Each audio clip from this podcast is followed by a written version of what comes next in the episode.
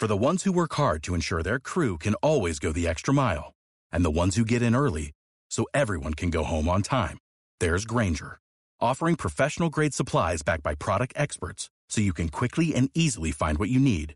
Plus, you can count on access to a committed team ready to go the extra mile for you. Call, clickgranger.com, or just stop by. Granger, for the ones who get it done.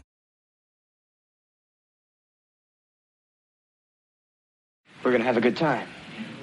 We're gonna have a party.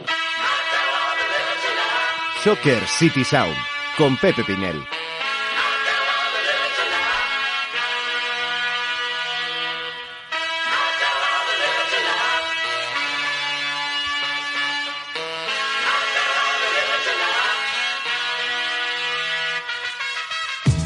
Muy buenas, Soccer Citizens. Bienvenidos al sonido del fútbol internacional de Soccer City Media. Bienvenidos Soccer City Sound.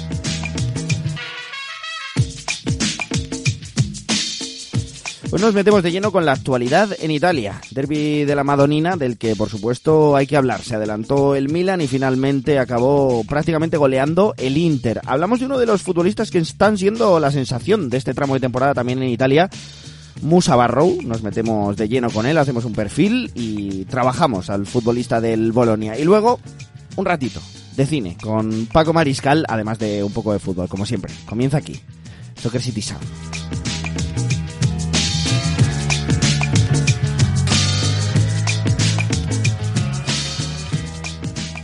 Soccer City, el fútbol en todas sus formas.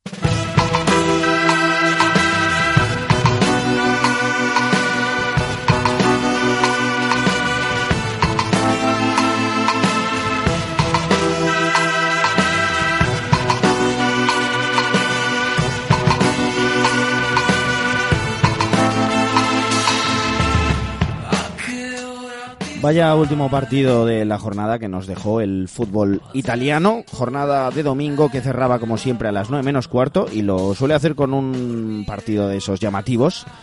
Bueno, pues qué más llamativo que un derby de la Madonina en el que podíamos ver a Ibrahimovic enfrentándose a su antiguo equipo, entre otras muchas cosas. Un Milan que va en línea ascendente y que se las prometía bastante felices porque se puso 2-0.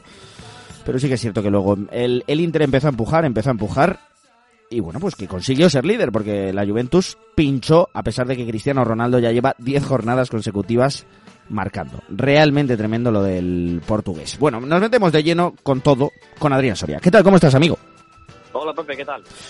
A ver, lo primero, derby de la Madonina. Mm, se pone dos arriba el, el, Milan y a partir de ese momento el Inter empuja, empuja, empuja. Mm, no sé si te parecía que quizás ese 2-0 era demasiado premio para un Milan que quizás no había hecho tanto como para ponerse con esa renta por delante. Bueno, al final es un derby que no deja indiferente a nadie porque, porque bueno, el resultado habla muy claro de que el espectáculo pues, pues se vio en San Siro aunque aunque es cierto que, que, con dos partes muy diferenciadas. ¿no? Primero el Milan en la primera mitad fue, fue muy superior, eh, generando mucho peligro al Inter y, yo creo que, que el 0-2 fue, fue una buena renta porque, porque demostró en cuanto a ocasiones eh, a favor que, que, el Milan estaba mejor posicionado que el Inter, muy muy débil en defensa, sobre todo con Godini y Skriniar, recordando que, que Bastoni estaba sancionado y por eso no, no pudo estar en el derby y, y con un Charanoglu que, que, bueno, que francamente estuvo muy bien en esta primera mitad, en como esta posición de media punta acompañando a Ibrahimovic y también con un Ibrahimovic que, que, fue esencial porque porque forzó el, el 0-1 y después dio también el, el 0-2 antes del descanso. Hasta entonces el Milan muy inconvincente pero, pero es cierto que después del descanso se vio se vio otra imagen del Milan y también otra imagen de, del Inter. Uh -huh. eh, importantísimo Salanoglu, eh, como, como bien has comentado, en, en, la primera parte del partido. De hecho, tiene un uh -huh. disparo tremendo desde, desde lejos que, que golpea, golpea en el poste. Podría haber sido el, el primer gol, si no me equivoco, del, del Milan. Y, sí. y a partir de entonces, ¿qué es lo que ocurre? Porque al principio el Inter estuvo mal en defensa claramente, pero se recompuso y el empuje al final fue, oye, pues va cayendo un gol, el, el gol de Brozovic es una auténtica maravilla, eh, le, sí. le, pega desde la frontal, la engancha fantástica con la izquierda y, y, y no puede hacer nada, el cancerbero del Milan, y poco a poco, poco a poco, construyendo, construyendo, es que son muy buenos, ¿eh? es que tiene un equipazo tremendo el, el Inter. Eh, bueno, también recuerdo un disparo, mm, un, disparo de falta de Eriksen. De Eriksen, brutal. No tiene ningún sentido porque podría haber sido uno de los goles de, de la temporada, pero al final mucho Inter para el Milan, ¿eh?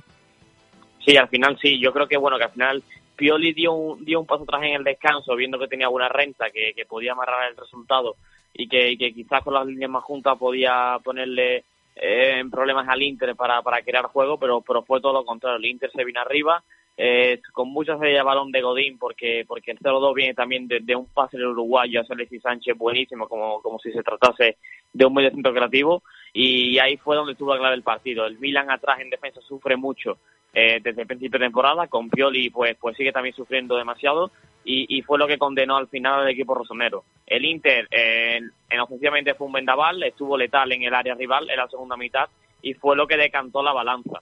Eh, corrigió mucho, corrigió esa, esa mala imagen que mostró en el primer tiempo y al final pues con, la calidad que tiene arriba con Alexis, con, con Lukaku, con después los hombres son con Brozovic y Eriksen, que, que bueno, que fueron también claves y Varela, que, que parecía que tenía eh, cuatro pulmones más que el resto de sus compañeros, pues, pues el Milan sufrió mucho, no se encontró cómodo en la segunda mitad y fue, y fue lo que propició que, el Inter pues, le diese la vuelta al, marcador y aprovechase el tropiezo de, la Juve. Eh, el Inter ahora mismo es líder con 54 puntos, empatado a puntos con la Juventus y un punto por debajo la Lazio. Eh, llevamos semanas hablando de esto, la Lazio no se descuelga. ¿eh? No, no, lo cierto, lo cierto es que no. Este, este fin de semana pues ganó por la mínima eh, sin gol de inmóviles, eh, anotó Caicedo, pero bueno, con un nota uno está otro, que, que al final es importante para Inzaghi. Y, y ahora, este fin de semana, pues se enfrenta al Lazio Inter en el Olimpio de Roma, que será otro partido clave para, para el Inter de Conte y, y para que el Lazio, pues bueno, pues siga sin despegarse de, de, esa lucha. Y aunque parece que, que nadie lo toma eh, como posible candidato para, para ganar el Scudetto, pero, pero por matemáticas y por sensaciones sigue, sigue la quiniela. bueno. Después de hablar del derby de la Madonina y de la situación en la parte alta de la tabla, mm, como habéis escuchado en el pequeño sumario, pues toca hablar de un futbolista ganés que ha sido, yo creo, la sensación de la jornada y está siendo uno de los futbolistas más llamativos de este mes de enero, porque desde que ha llegado al Bolonia la verdad que el hombre se está hinchando, eh, está siendo un futbolista importantísimo, partiendo desde esa banda izquierda. La verdad que tiene muchísima facilidad para, para ir hacia adentro, un extremo izquierdo clásico, a, pierna cambiada. 21 añitos, llevaba unas temporadas en, en la Atalanta, pero sí que es cierto que no había encontrado su hueco. Evidentemente competía con Papu, competía con grandes futbolistas.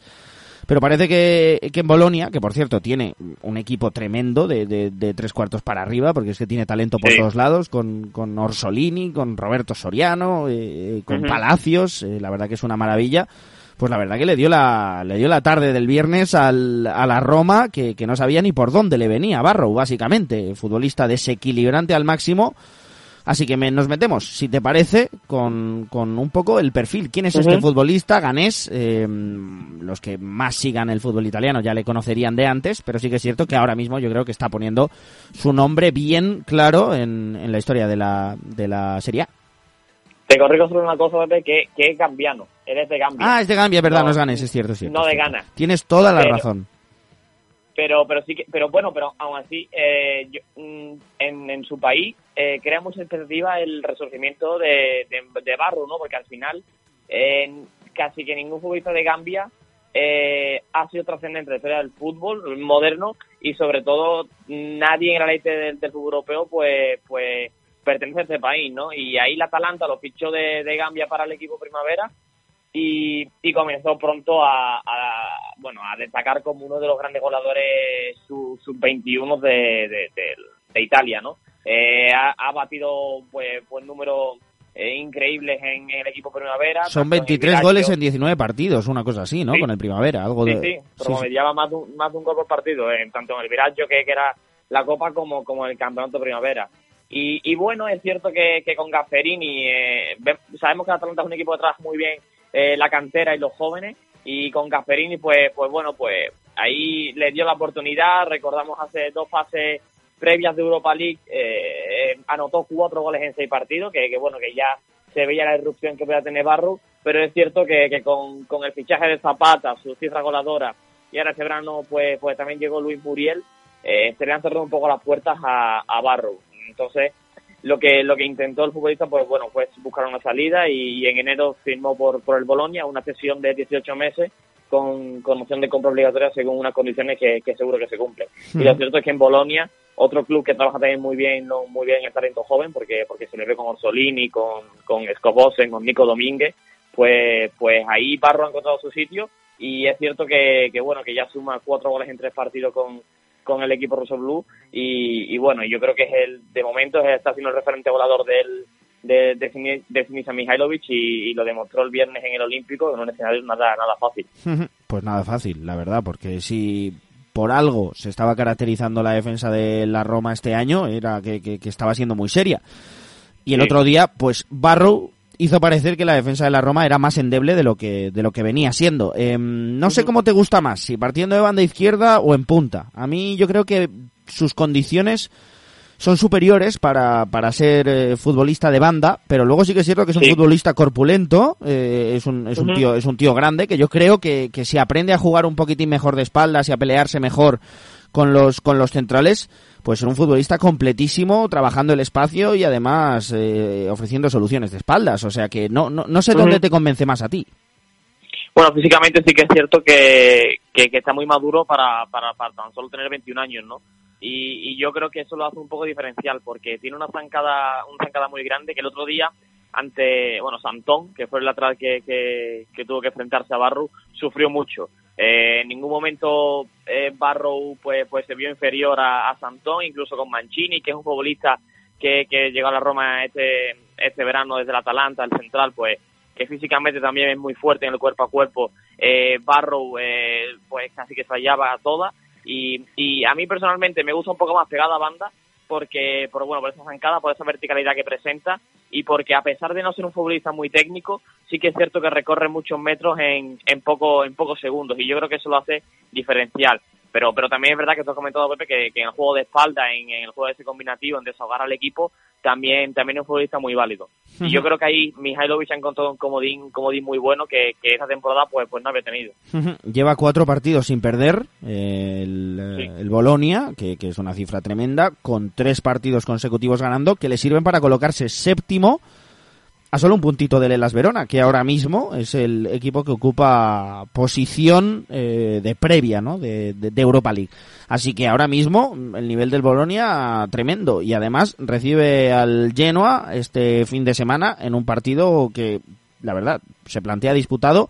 Además en la siguiente semana también juega en casa frente al Udinese, partido digamos también de su liga, que si consiguiera sendas victorias o por lo menos un empate y una victoria pues oye, mira, que este Bolonia de repente se nos planta arriba cuando yo creo que era bastante, bastante inesperado y gran parte de la responsabilidad la está teniendo, la está teniendo Barrow, que está siendo el futbolista más importante en el ataque.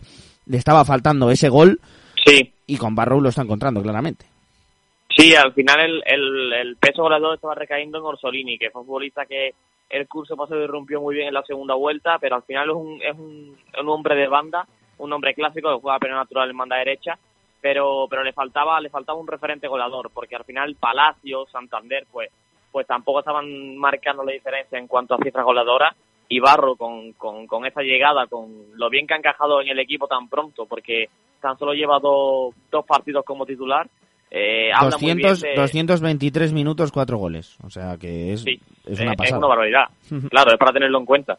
Y, y al final, pues, Mihailovic también le ha dado un contexto muy favorable porque al final, eh, con, con Gasperini, pues, en, en un sistema eh, muy característico de, del Atalanta, en este 3-5-2, este 3-4-3, eh, no jugaba con extremo puro. Eh, Mihailovic sí, sí, sí le da esa opción a, a Barro y con espacios y con, y con metros por delante para recorrer se siente muy cómodo. Y ahí pues es donde está haciendo es un mejor eh, eh partido Barro. Y ojalá, ojalá siga así la, la racha del, delantero cambiano porque, porque el Bolonia es un equipo muy atractivo con, con, con un proyecto muy interesante con chavales jóvenes y, es cierto que está ahí a tan solo un puntito de, de la, bueno, de, los puestos europeos. Eh, está saliendo en las últimas semanas, ya que estamos aquí hablando del Bolonia, eh, muchos rumores con respecto al futuro de Orsolini. No sé yo si le ves preparado ya para dar el salto quizás al siguiente escalón de la, de la Serie A, porque no le veo saliendo de Italia pero yo quizás sí que le veo en un equipo de, de, algo más de entidad. Pues sí, al final eh, Orsolini el curso pasado fue yo creo que el gran, eh, junto a Mihailovic en el banquillo por supuesto, pero pero el, gran referente de, del Bolonia para, para salir del descenso que estaba sumido en la primera vuelta y, y auparlo a esas posiciones cómodas de mitad de tabla, incluso acercándose un poco al balcón de, de los puestos europeos. Y, y yo creo que, que ese, ese hecho de que se hace el equipo a la espalda pues fue importante para, para que Orsolini diera un paso adelante y, también dice un paso un, un, paso más allá en su carrera. Eh, se ha convertido en un futbolista más, muy maduro, con tan solo 23 años, ya, ya ha ido incluso con la, con la selección absoluta de, de Italia con Mancini. Y, y es cierto que, que, está en esa edad y en ese momento en el que si termina de cuajar una buena temporada como está haciendo ahora, que de momento superará el número del curso pasado, eh, muchos equipos pues, pues van a intentar hacerse con él. Mismamente el Atalanta ya, ya bueno, él ya estuvo el Atalanta cedido y, y puede ser uno de esos proyectos también emergentes, el Milan para intentar pues pues bueno, pues volver a hacer lo que era, el Napoli que también que también pasa por una situación un poco delicada y, sobre todo también para reforzar equipos equipos que, que ya tienen un proyecto eh, estable como pueden ser el Inter. Yo creo que, que Orsolini en, en verano sí va a tener muchas ofertas y va a tener tiempo para, para meditar, pero seguro que, está para, para, para, un escalón más, más superior que, el del Bolonia. Bueno, lo veremos, lo veremos en el mercado, que será agitado seguro este verano. Ya lleva solo un gol menos que en toda la temporada pasada, Orsolini. Así que raro sería que no superara el registro goleador de la pasada temporada con 8 goles. Yo creo que se va a 10, 12 con, con facilidad. Fácilmente. Y bueno, pues ya son cifras importantes y que pueden ayudar en un equipo de mayor entidad. Eh, Adrián Soria, ha sido un placer charlar tranquilamente. Luego yo creo que una de estas semanas tendremos que hablar de, del nivel de, Cristiano Ronaldo, porque además el otro día se fue muy enfadado porque él marcó y, y su equipo su equipo perdió. Bueno, esas cosas pasan a veces, tampoco, tampoco me parece tan, tan grave, eh, pero, pero sí que es cierto que el nivel muy distinto al del inicio de temporada, en el que parecía que ya empezábamos a ver el ocaso de Cristiano Ronaldo, pero, pero, para nada. Ya sabemos que se enchufa en esta fecha, con cuando empiezan la, la, los torneos de bueno de europeos como la Champions y, y demás y esa fase y esa fase clave para, para avanzar ronda sabemos que Cristiano Ronaldo es cuando, cuando alcanza su pico máximo de, primero, a nivel físico y segundo a nivel goleador. Y ahora se siente cómodo en la Juventus. También es cierto que, que la dinámica colectiva le, le, acompaña por fin a la Juventus de Sarri y eso también hace que el portugués pues se sienta más cómodo, más eh, aliviado de, de, en cuanto a la presión mediática de, de, bueno de generar juego y hacer goles pero pero es cierto que ahora mismo está tocado con una varita y, y bueno y, y, y, ojo y seguro que que si sigue así, pues seguirá rompiendo récords y, bueno, y, casi que de Quagliarelli y Batistuta que, comentamos el año pasado, pues se quedará en una anécdota con, con Ronaldo la Liga. Bueno, habrá que ver, habrá que ver. De aquí a final de temporada todavía queda mucho y la Juventus necesita la mejor versión de Cristiano, eso es evidente. Adrián Soria, como siempre ha sido un placer charlar del calcio contigo y de la lucha por el Scudetto, que este año sí está realmente bonita. Un abrazo enorme. Un abrazo, Pepe, chao. Síguenos en Twitter, arroba Soccer Media.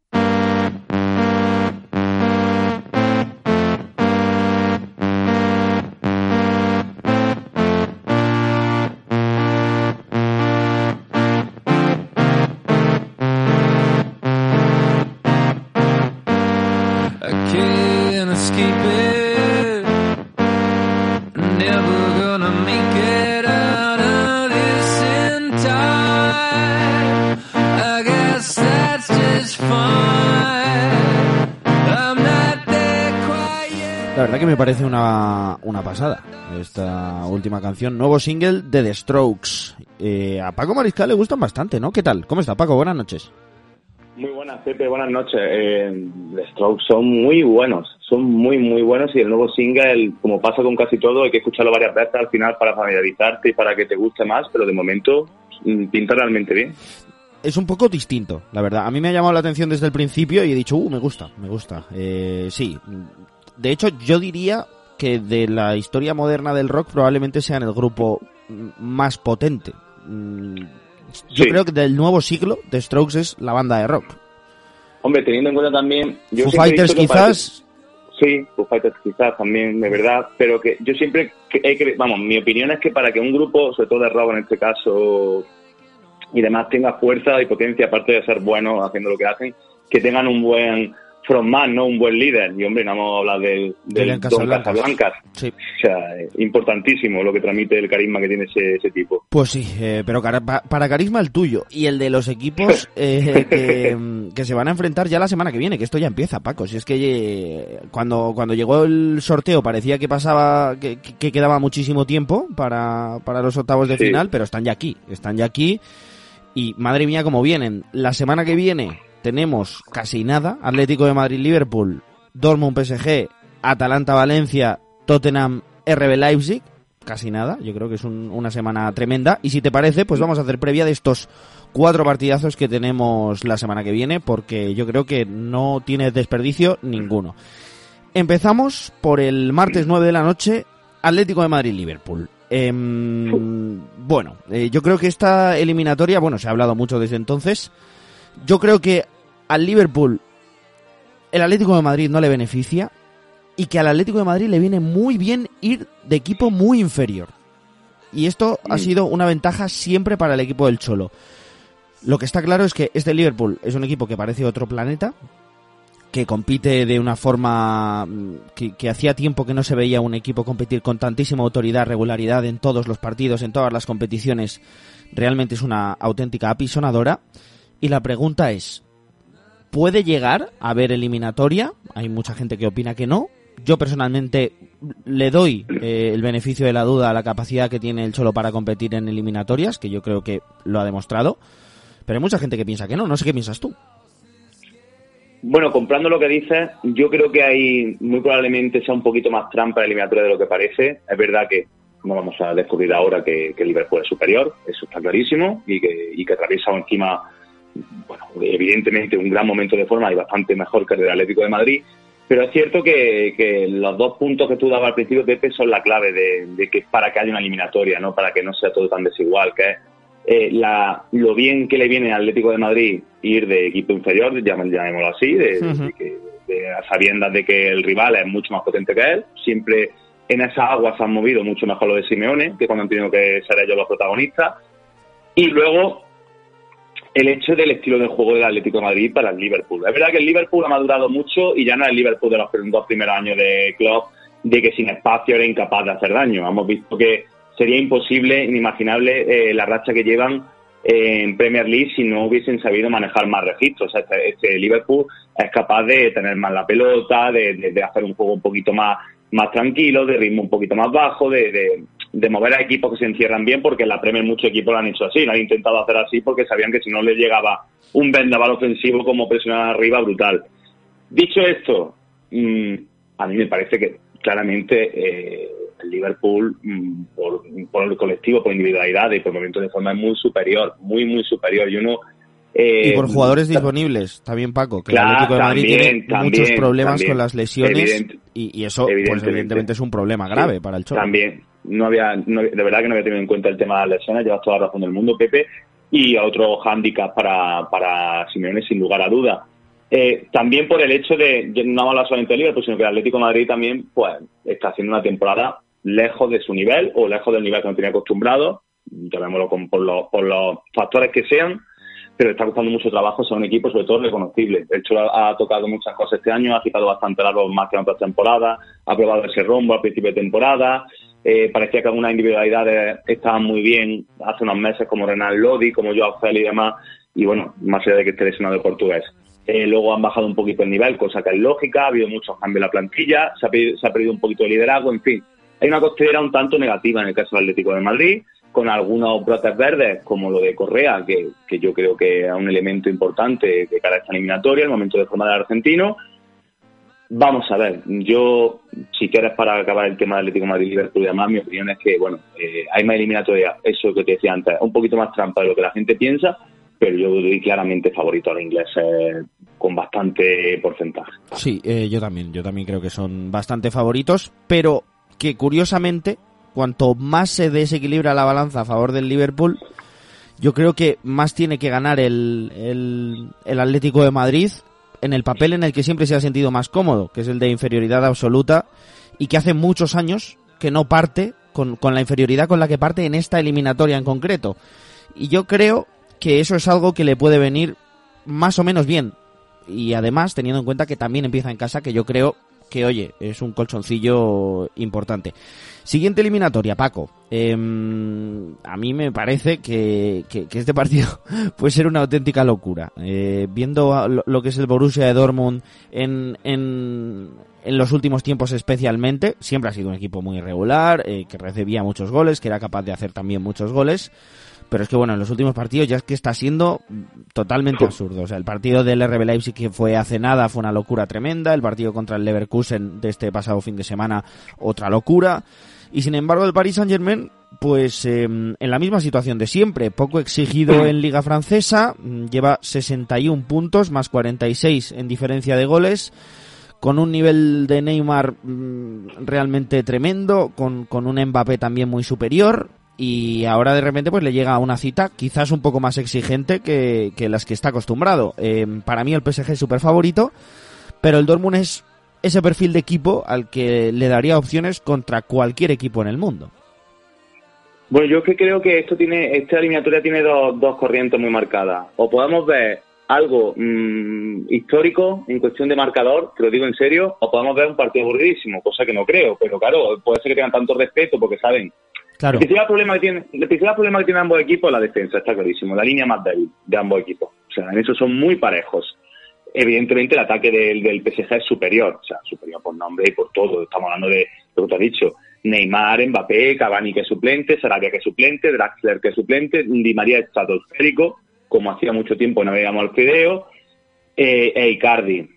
¿Qué ocurre en el Borussia Dortmund? Mm, también su, ataque es, lo mejor que tiene el equipo. Estamos viendo el impacto de Haaland, la, la, cifra increíble de Jadon Sancho, es verdad que Marco Royce no llega, es verdad que Julian Brand no llega, dos bajas muy sensibles, pero también está todo Hazard por ahí, en fin, tienen elementos diferenciales arriba, pero atrás sufren ambos equipos, la transición defensiva de ambos equipos, si se me permite la palabra, un desastre, eh, es donde más problemas tienen. Yo creo que esta eliminatoria mmm, va a desnaturalizar un poquito a, lo que estamos viendo de ambos conjuntos y me explico.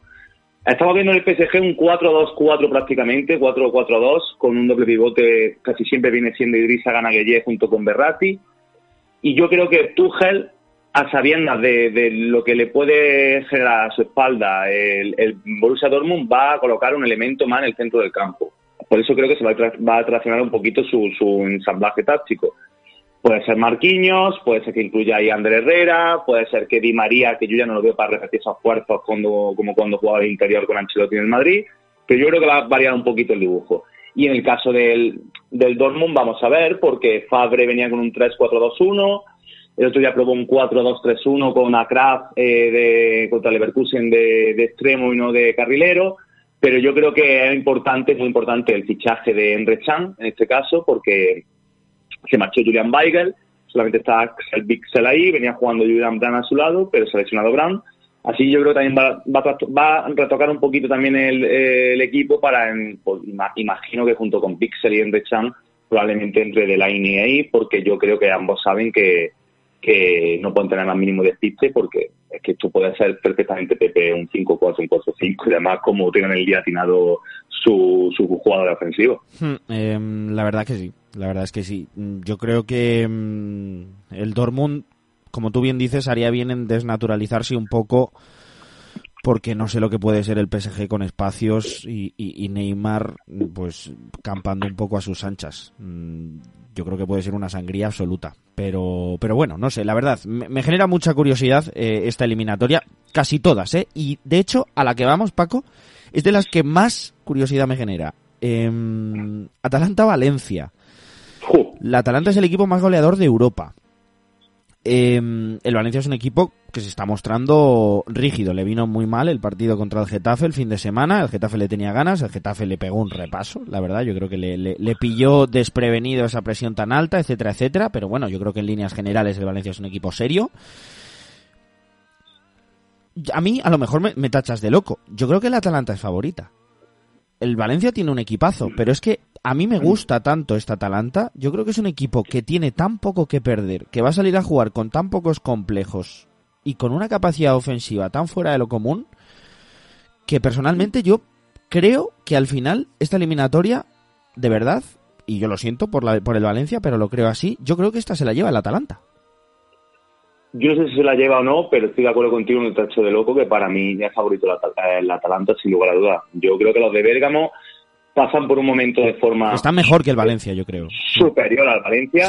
Tiene individualidades en un momento porque lo de Josi Ilicic, que ha conseguido una regularidad brutal, ya la temporada pasada lo hizo.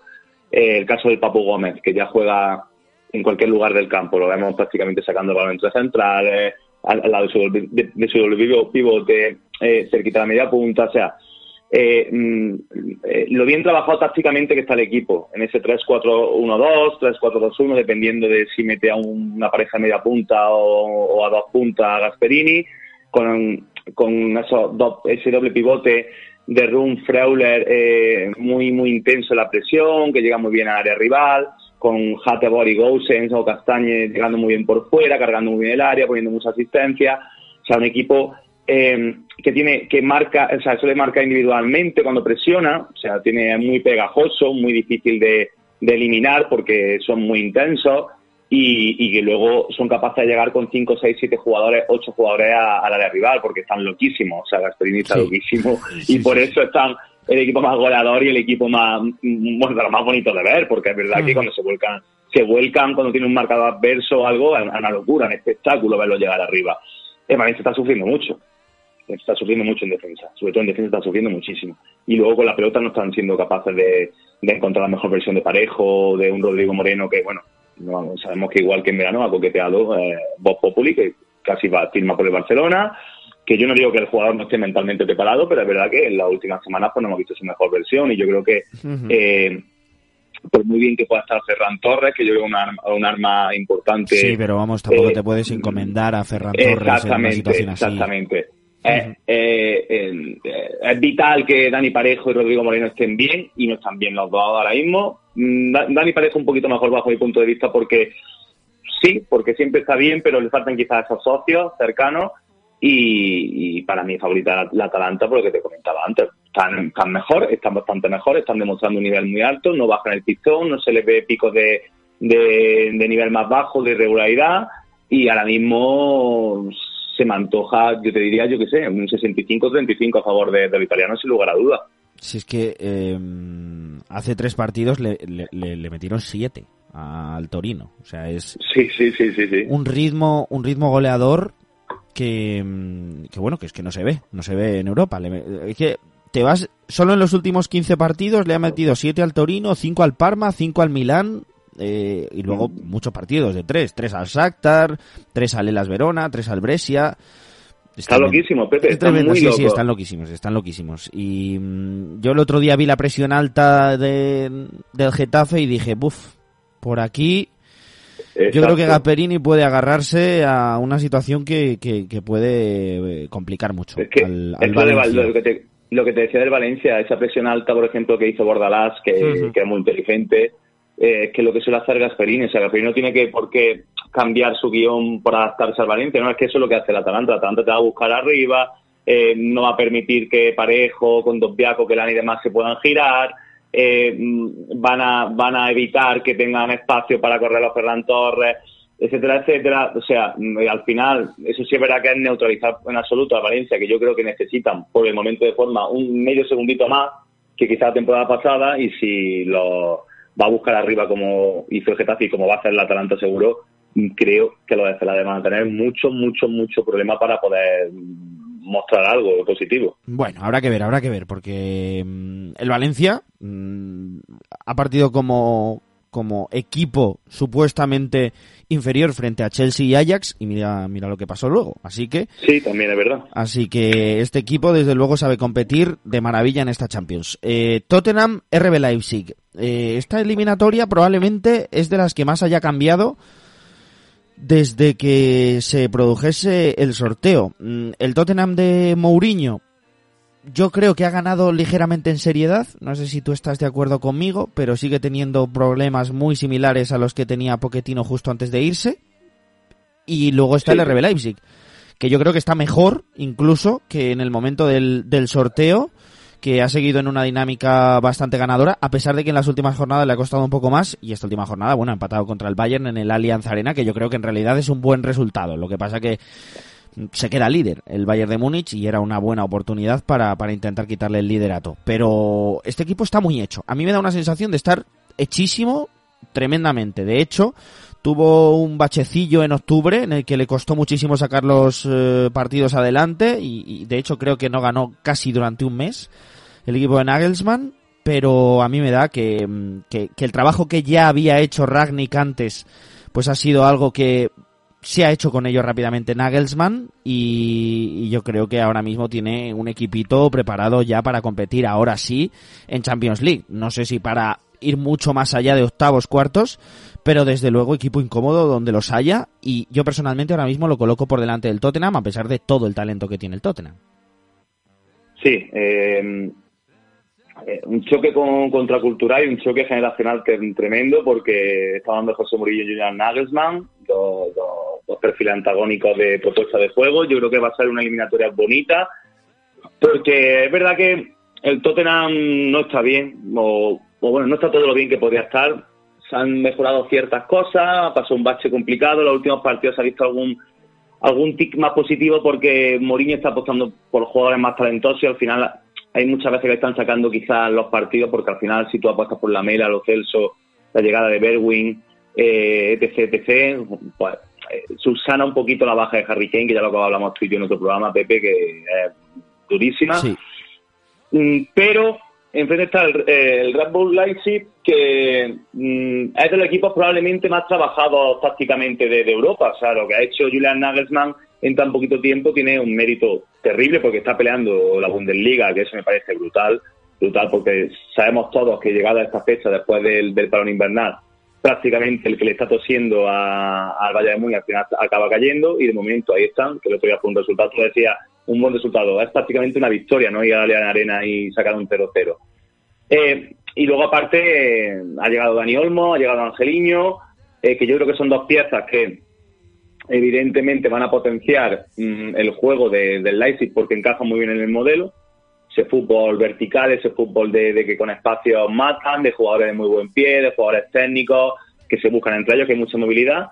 Y luego, eh, que para mí, bajo mi punto de vista, se mueve mejor en diversos guiones de partido el Leipzig de Nagelsmann que el Tottenham. O sea, el Tottenham eh, no tiene esa capacidad camaleónica. Mourinho, sabemos cuál es su idea. Eh, entiendo que va a hacer la pelota a los alemanes. Luego, está el factor, eh, Paco, Paco, luego está el factor Mourinho, a secas.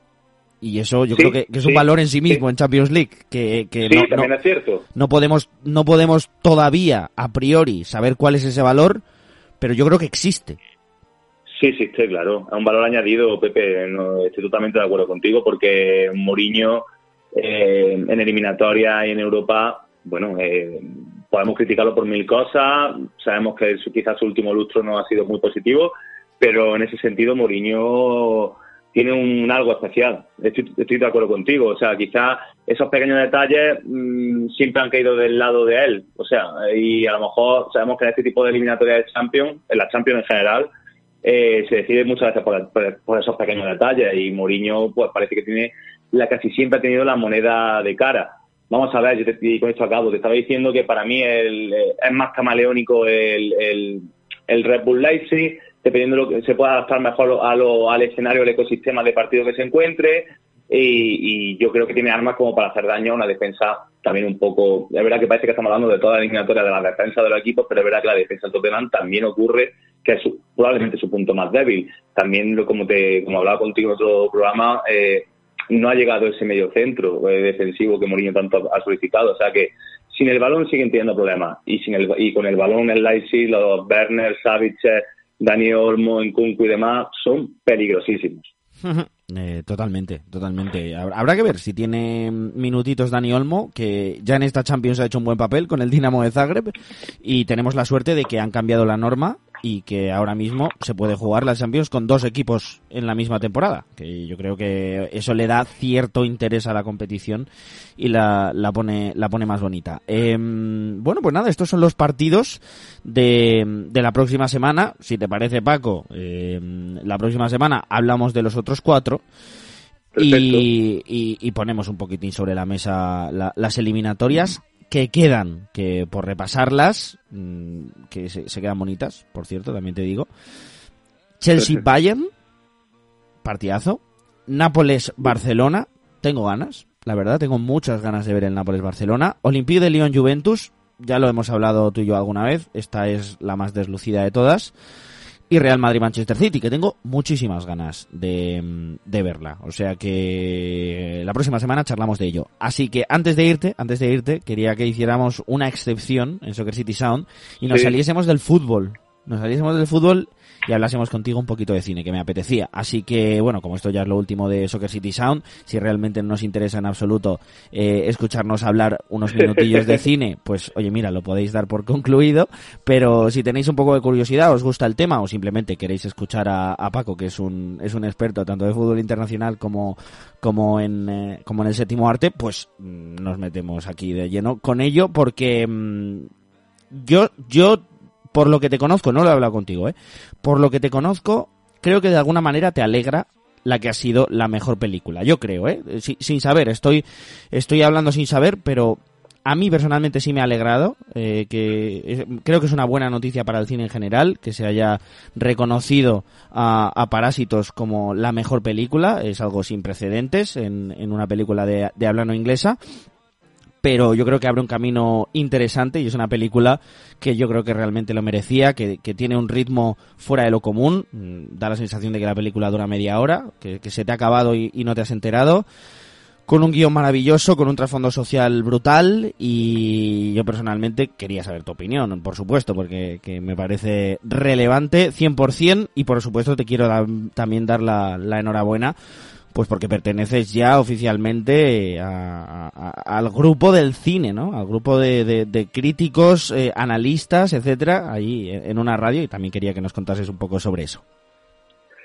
Bueno, eh, empiezo reafirmando para que los oyentes que se queden a escuchar esta charla sepan que es verdad que Pepe y yo no hemos hablado de esto, ¿eh? Se está dando su opinión, no lo hemos hablado de récord. Y sí, eh, estoy muy contento de que Parásitos haya llevado haya sido la película más galardonada, más galardonada esta, esta ceremonia de los Oscars, haya llevado la estatuilla Mejor Película, porque lo que tú decías, se abre un poquito las fronteras que ya han abierto los últimos años los Iñarritu, Cuarón y demás, sobre todo siempre en Sudamérica, Latinoamérica, pero estamos hablando de una película asiática, o sea, mm, creo que eso ya romper totalmente las cadenas y que en la academia se está por fin valorando la calidad, de verdad. No hay salía, Paco, salía John Woo, el, el director y guionista y, vamos, eh, el que ha creado la película en general, eh, y decía, a ver, yo no sé qué he hecho distinto en esta ocasión. Yo he hecho el mismo cine que toda mi vida y me parece que todas las películas son muy parecidas las que he hecho, así que no entiendo por qué en esta ocasión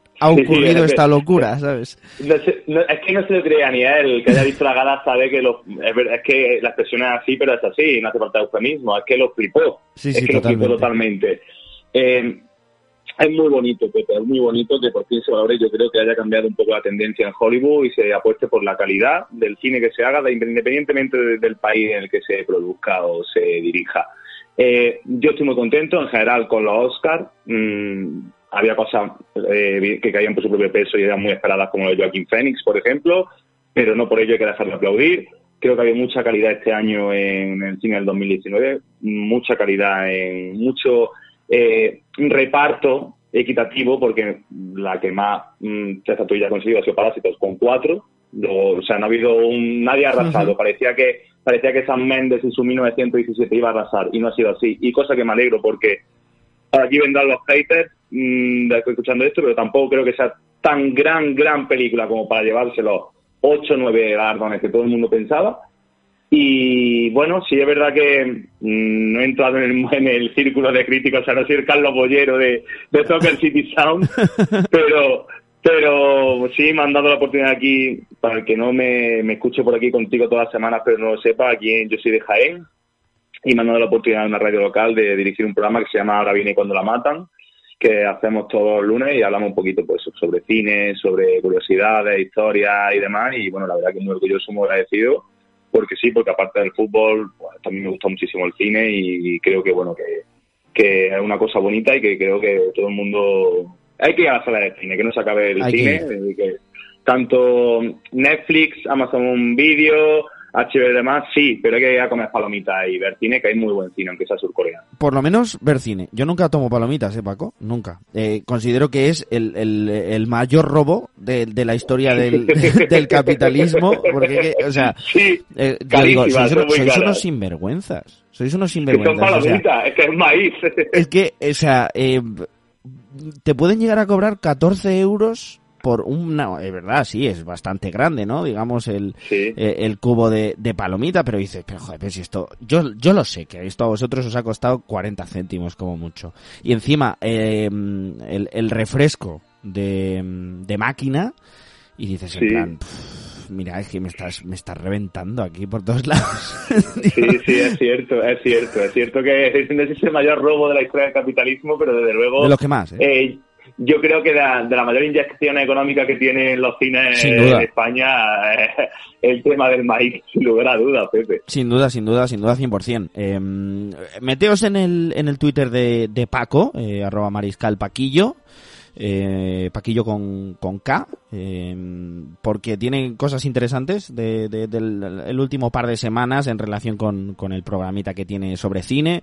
Tiene, por cierto, muy chulo cómo te maquillaron del Joker, ¿eh? Y encima lo hablamos ayer, Sí. porque ayer hablamos por la tarde, y, y me dijiste, bueno, tal, está así un poco improvisado, no sé cómo va a salir. Oye, pues quedó perfecto, ¿eh? Genial. Sí, una, una amiga una muy amiga mía que es maquilladora y le dije, tal, ¿te importaría? Sí, y la verdad que, bueno, eh, ha quedado, para lo que yo esperaba, francamente bien. Yo pensaba Sí, que iba sí. a ser un Joker de, hacendado y bueno... Bueno, eh, daba bastante eh, el pego, ¿eh? ¿De dónde sacaste sí, la americana roja esa? Pero si era perfecta, Eh, la, la Eh, camisa. eh, es un traje que compré en una tienda de disfraces de aquí. Ah, Imagínate ahora el boom este año con el Claro. tema del carnaval, Pepe. ahí, igual que en los últimos años ha habido muchísimos monos tipo casa de papel, para que la gente lo entienda, que se han vendido disfraces a- como churros, pues ahora aquí, al menos aquí en mi ciudad, en las dos o de disfraces que hay, hay del Joker, incluso recordando al, al traje morado del Heath Ledger ahora, ha, ha vuelto el boom del Joker. Eh, yo no me disfrazo en la vida, Paco. A mí no, no me verás disfrazado, ¿eh? Te lo digo, te lo digo, te lo digo de verdad, no me vas a ver bueno, nu- eh, nunca, en digas tu- nunca, Pepe, nunca digas nunca. Mira, yo creo que puede que haga 20 años que no me disfrazo, ¿eh? Y Ve- tienes 29, ¿no? 28, sí. Voy a cumplir 29. O sea, tú imagínate. Cumple 29 en junio. Bueno, eh, ya te digo, imagínate que este año para tu cumpleaños, que el año pasado tuve la fortuna de pasarlo contigo al lado, decidimos disfrazarnos todos, no sé, No de, lo la Brasil ¿eh? de, los, de la Brasil de los 70. Mm, No Pues sé. a lo mejor te toca, a lo mejor te toca ponerte un pantaloncito corto y de Sócrates. ¿Por qué no? Hombre, eso sí, eso sí, ¿ves? Si, si, si, si me visten de Sócrates, además bien, eh, te lo compro, te lo compro. La verdad que sí. En ese caso, en ese caso totalmente. Paco, eh, llegamos al final de, de este Soccer City Sound y la verdad ha sido un placer charlar contigo sobre los cuatro partidos, yo creo largo y tendido, que, que siempre se agradece y, y por supuesto un poquitín de cine que mm, yo tenía ganas, ya sabes que a mí me, me gusta mucho. Bien es cierto que en los últimos años quizás eh, he visto menos del que, del que me gustaría, porque creo que pf, es que ver cine lleva mucho tiempo, porque no, no, no solo hay que ver el cine actual, sino que también tienes muchísimo cine que ver, muchísimas películas antiguas de muchos directores que por supuesto tienes que ver y, y bueno, pues yo tuve 3, 4 años de mi vida en los que me veía una peli cada día. Y, y claro, en ese momento pues estaba muy conectado con la con, tanto con la actualidad del cine como con la historia del cine, pero mm, ahora mismo es que no, no tengo ese tiempo y además cuando, cuando llego a la cama no, no, no, no tengo para, para decir, oye, mira, tengo dos horitas para, para verme esta película o lo que sea, o, o- o directamente le tengo tanto respeto a la película que voy a ver, digo, no, mira, es que pff, no estoy para estar concentrado, ¿sabes? Entonces, Sí, pues bueno, eh, lo estoy viendo menos, me da un poco de pena, pero me quito un poquito el mono aquí charlando contigo en, en Soccer City Sound. De verdad, una, un abrazo enorme, ha sido un placer charlar contigo de fútbol y de cine, y nos escuchamos la próxima semana con las cuatro eliminatorias que quedan, ¿vale? Ok, Pepe, otro abrazo para ti y el placer sabes que siempre es mío. Chao, chao.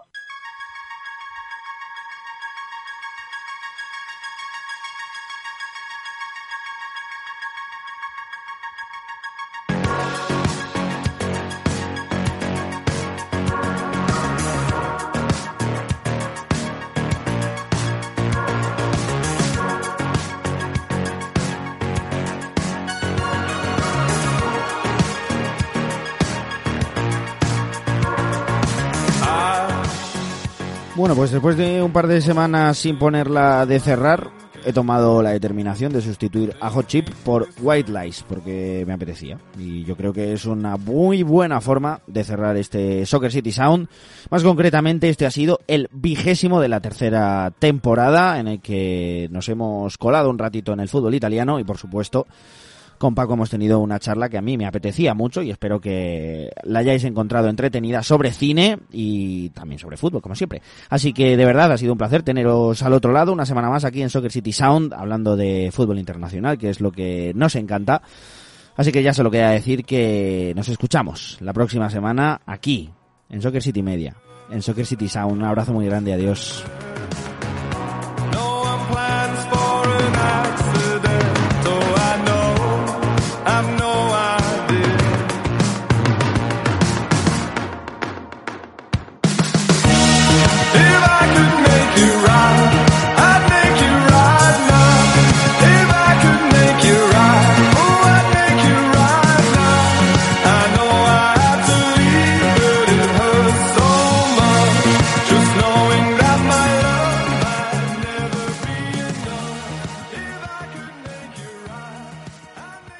Soccer City Sound con Pepe Pinel.